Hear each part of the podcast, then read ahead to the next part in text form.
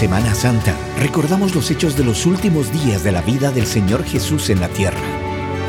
Te invitamos a revivir cada día de esa semana y meditar sobre el significado de cada uno de esos eventos. Bienvenidos a El Cristo en su última semana. Devocionales diarios junto al pastor Miguel Núñez. Día jueves, el día de la preparación para la última cena, la cena del Señor, la cena crucial, por así decirlo, la cena que se suponía tuviera lugar el viernes.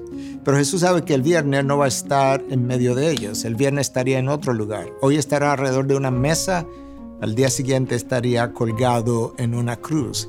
Y es interesante porque Jesús celebra la cena en un día cuando no esperaríamos que lo hiciera, es como si estuviera fuera de la ley. Pero recordemos que Él es la ley, Él es el dador de la ley, por un lado, pero por otro lado también tenemos que recordar, según algunos estudiosos, que los habitantes, de, los habitantes de Galilea contaban el tiempo de una manera un tanto diferente que los habitantes de Jerusalén. Entonces, uno los contaban desde la salida del sol hasta la puesta del sol y otros lo contaban desde la puesta del sol a la salida del sol.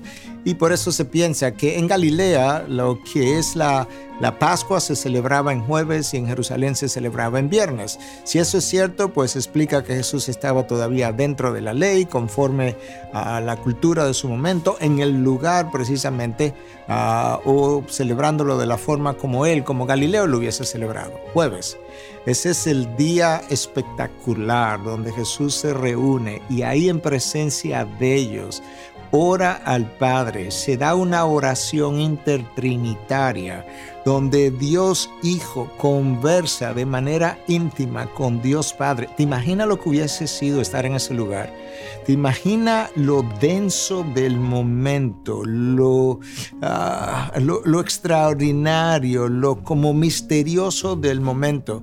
Y Jesús tiene algunas reflexiones para ellos. Entre otras cosas, Jesús da gracias y le dice al Padre, Padre, gracias porque yo sané a todos los enfermos. No, no dice Jesús, ah, Padre, gracias porque yo le di de comer a todos los hambrientos. No, pero él dice, Señor, gracias porque yo hice conforme a como tú me ordenaste. En otras palabras, yo no hice más, yo no hice menos, yo me sometí a tu voluntad. Yo hice exactamente como tu palabra me ordenó. Para ti y para mí ahora. Estamos nosotros viviendo así. Nosotros estamos buscando la voluntad de Dios, deseando conocer para hacer exactamente lo que Dios quiere que hagamos. Y Jesús continúa en su oración y le pide al Padre que preserve a estos hombres, que iba a haber un momento donde Él iba a salir de control, donde Él iba a estar colgado en una cruz, donde Él no iba a estar a cargo de ellos. Le dice, Señor, guárdalos en tu nombre. Mientras yo estuve en el mundo, yo los guardé, pero ahora tú los guardas. Ah, como una forma de decir, Señor, tú me lo entregaste por un tiempo, yo te los devuelvo ahora y cuídalos porque ellos, ellos están en el mundo, pero ellos no son del mundo. De hecho, yo no quiero que tú los saques del mundo, yo quiero que tú los preserves ahí, pero porque ellos necesitan ser la luz del mundo. Ya yo voy a partir, ya yo no voy a ser esa luz, pero ellos necesitan serla. Y les recuerda entonces que la palabra con la que ellos van a quedar, ese es su instrumento poderoso de, de transformación, de santificación. El Padre, santifícalo, le pide Cristo a su Padre. Santifícalos a ellos en tu palabra, tu palabra es verdad. La palabra de Dios, instrumento de santificación por excelencia. Y desde ahí entonces, después de ese encuentro de de Dios Hijo con Dios Padre, ellos parten hacia el jardín del, de Getsemaní, pero no sin antes Jesús haber advertido que alguien lo traicionaría, no sin antes de que Judas ¿verdad? recibiera el pan de las mismas manos de Jesús y entonces eh, ah, Judas saliera del lugar porque Satanás había entrado en él.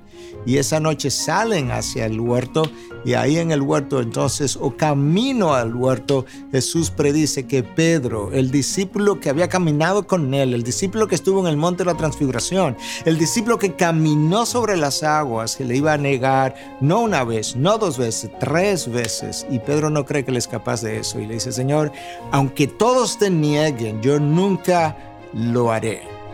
¿De qué forma nosotros quizás al caminar estamos negando a Jesús a pesar de que habíamos pensado que nunca lo haríamos, pero quizás lo estamos haciendo de una manera rutinaria, sin pensar que proclamar una cosa y vivir otra es una forma de negar a nuestro Señor. Hasta ahí llegaron ellos esa noche, hasta el huerto Getsemaní, y cosas todavía mucho más significativas estaban por acontecer.